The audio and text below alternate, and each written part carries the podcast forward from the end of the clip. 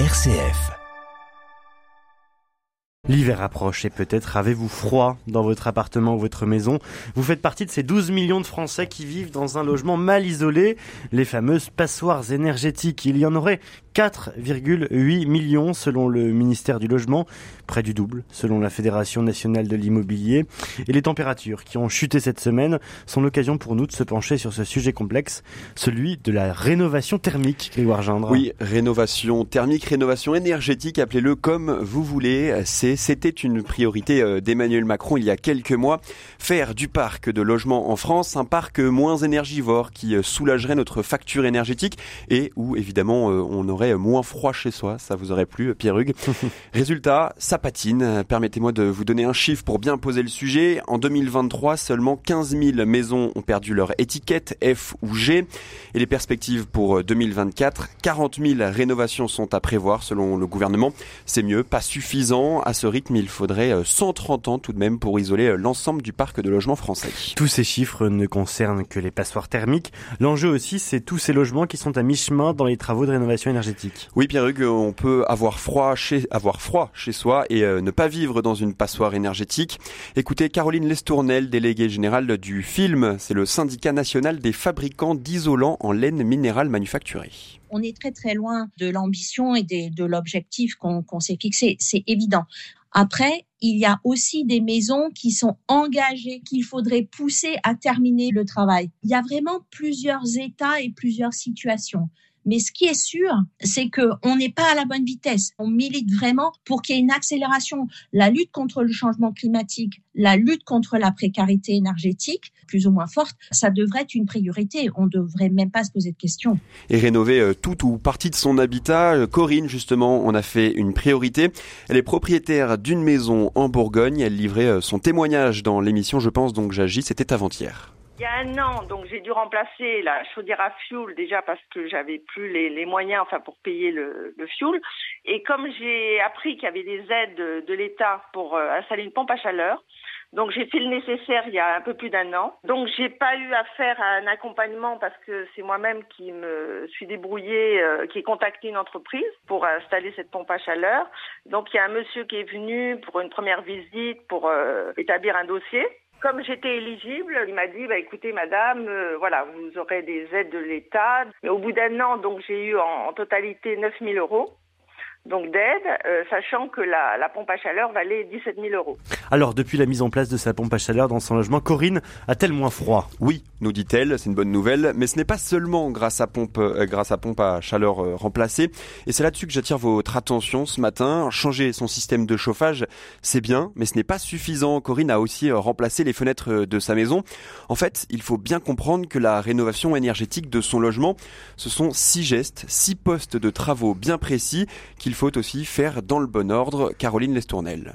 Il y a l'isolation du toit, l'isolation des murs, l'isolation des sols, ensuite l'isolation des fenêtres, ensuite le changement de chauffage et la ventilation. Sur ces six postes à traiter pour avoir une maison performante à la fin, il faut avoir traité ces six postes. Il y a des postes qui vont ensemble. La rénovation du toit, on peut la faire en tant que travaux tout seul. Ensuite, vous imaginez assez facilement que quand on attaque les murs, on va à la fois faire les murs et les parois vitrées. Et puis là, c'est l'occasion de ne pas oublier de traiter la ventilation. Quand on peut, il faut traiter le sol, mais sur des maisons existantes, c'est très compliqué d'intervenir euh, sur le sol. Puis le dernier poste, une fois que vous avez bien réduit les consommations, vous adaptez l'équipement de chauffage à ce besoin de consommation. Et tant qu'on n'a pas expliqué cette logique, ben les gens tâtonnent en fait. C'est pas parce qu'on va euh, changer l'équipement de chauffage qu'on va régler le fait que la maison consomme trop. Et depuis la mise en place de sa pompe à chaleur dans son logement, eh bien euh, Corinne donc euh, a moins froid, refaire son toit, ses murs, mettre du double vitrage, installer une pompe à chaleur, ça a un prix, mais des aides existent Grégoire. Oui, il faut seulement bien comprendre comment tout ça fonctionne. Ma prime rénove, ma prime rénove sérénité Éco-prêt à taux zéro, Guichet France rénove. La multiplication d'interlocuteurs, il faut le dire, a de quoi un petit peu nous faire déchanter. Vincent Legrand, président de Dorémy Rénovation, qui accompagne les ménages dans leurs travaux, pour nous toutes ces aides. France Rénov, c'est un guichet qui permet d'avoir quelques conseils et va entrer en vigueur euh, au 1er janvier prochain mon accompagnateur rénove. Donc mon accompagnateur rénove, c'est une approche euh, d'accompagnement euh, financé par l'État pour aider les ménages à faire les bons choix de travaux un accompagnateur rénove, il va aider à choisir les travaux, il va conseiller le ménage sur les choix de travaux et il va conseiller le ménage sur les montages financiers. C'est une des responsabilités de l'accompagnateur rénove d'aider le ménage à identifier les aides et à aller les chercher. Donc j'invite les ménages à se rapprocher de ce réseau-là pour pouvoir identifier les aides. On a cette double approche en France qui est d'aider en fonction des revenus modestes, très modestes, intermédiaires, aisés, quatre catégories. Ça, c'est très simple d'aller vérifier dans quelle catégorie on est en fonction de nos revenus. Et deuxième élément, en fonction des, travaux euh, réalisés. Il y a beaucoup de changements qui interviennent au 1er janvier 2024 avec une approche de simplification qu'il faut saluer. Il n'y aura plus que deux parcours de financement liés à ma prime rénov et un des deux parcours, qui s'appelle le parcours d'ampleur, vise à réaliser des rénovations performantes. Et vous l'avez entendu, bonne nouvelle, ça évolue donc au 1er janvier 2024. Les aides pour euh, rénover son logement vont augmenter. Vous pouvez euh, d'ailleurs d'ores et déjà entreprendre les démarches pour en profiter. Un long travail administratif pour se faire aider financièrement donc, mais même une fois le chantier de rénovation enclenché, on peut aussi tomber sur de mauvaises surprises. Oui, décidément, euh, les obstacles sont nombreux car dès qu'il y a subvention, il y a escroquerie. La répression des fraudes a reçu 17 000 signalements rien qu'en 2023.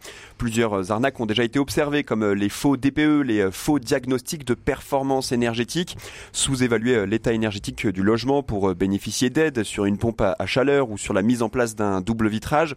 Autre exemple d'arnaque qui peut nous coûter cher, certaines entreprises crapuleuses, disons, rénovent votre logement pour des devis défiant toute concurrence.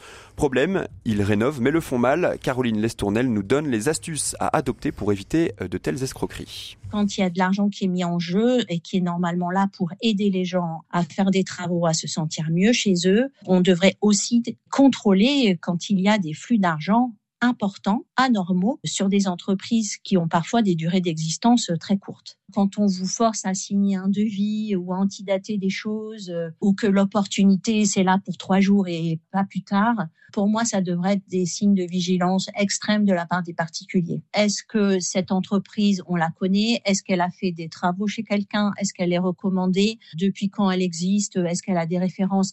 Les artisans et les entreprises qui ont du boulot aussi, euh, d'ailleurs, ça peut leur être reproché, ils vont pas venir euh, chez vous vous dire que les travaux c'est demain. Il y a en général un temps où ils vous écoutent, ils viennent voir sur place quels seraient les meilleurs travaux à faire. Quand il s'agit de sommes comme ça importantes, je trouve étonnant toujours que les gens euh, croient qu'ils vont forcément faire une bonne affaire. Hmm. Voilà, entre arnaque à la rénovation énergétique, long parcours administratif pour euh, bénéficier d'aide et travaux de rénovation assez contraignants, il faut le dire. Avoir chaud chez soi n'a jamais été aussi difficile, mais euh, Pierre-Hugues, dès le 1er janvier 2024, on l'a dit, tous ces processus vont être simplifiés. Les subventions augmentées, par exemple, jusqu'à 90% de prise en charge pour les propriétaires de passoires thermiques.